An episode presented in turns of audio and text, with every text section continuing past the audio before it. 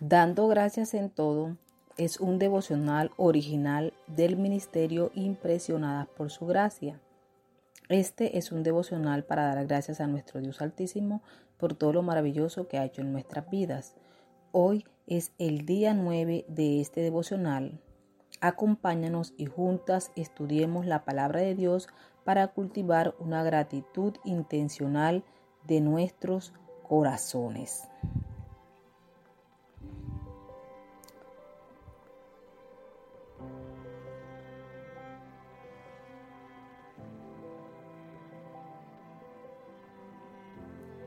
Bendice alma mía a Jehová y no olvides ninguno de sus beneficios. Salmo 103, 2. Día 9. Las partes más importantes de la gratitud. Sin peticiones, solo alabanza, solo gratitud. Así es el Salmo 113 y considero que más a menudo así debería de ser nuestra oración a Dios. No digo con esto que no debemos pedir. Claro que es bueno pedir, a nuestro Padre le gusta que sus hijos le pidamos. Él siempre nos escucha y atiende a nuestras peticiones. A lo que me refiero con decir sin peticiones, solo alabanza, solo gratitud, es que muchas veces nos olvidamos de mostrar sincera gratitud Muchas veces damos alabanza vacía a Dios. El pueblo de Dios tenía muchísimas para alabar a Dios. Muchas de estas las encontramos en los Salmos 103 al 106. Y al igual que ellos en aquel entonces, nosotros también tenemos un sinfín de razones por las cuales alabar a Dios. No hay que olvidar que en la medida en que somos obedientes, nuestro Padre nos colma de bendiciones. Esto sucedió con Israel y hoy en día sigue sucediendo. Debemos ser obedientes a la voluntad de Dios si queremos disfrutar de lo mejor de Dios. Pero esto no para aquí. La cuestión no es solo recibir.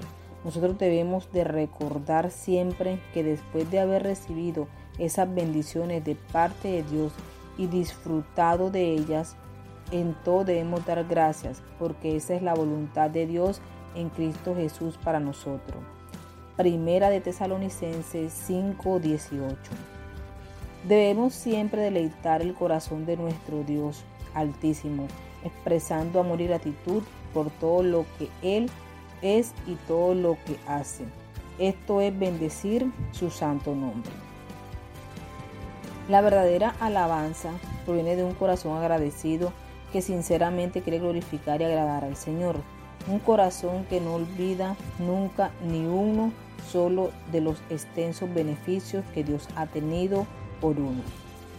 Mientras leía este salmo, recordé al pueblo judío en Deuteronomio 8.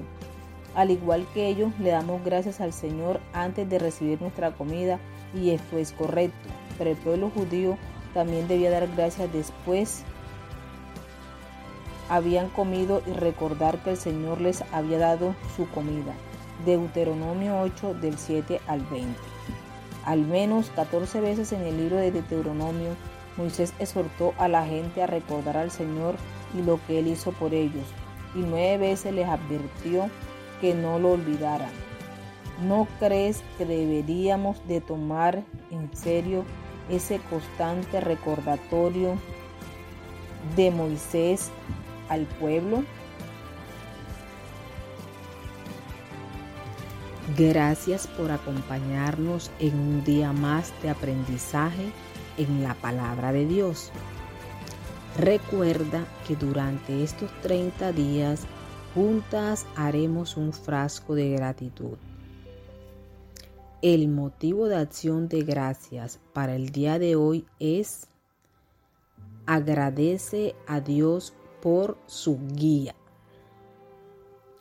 Nuestra oración es que el Dios de nuestro Señor Jesucristo, el Padre glorioso, te dé el espíritu de sabiduría y de revelación, para que lo conozcas mejor y que asimismo sean iluminados los ojos de tu corazón para que sepas a qué esperanza Él te ha llamado.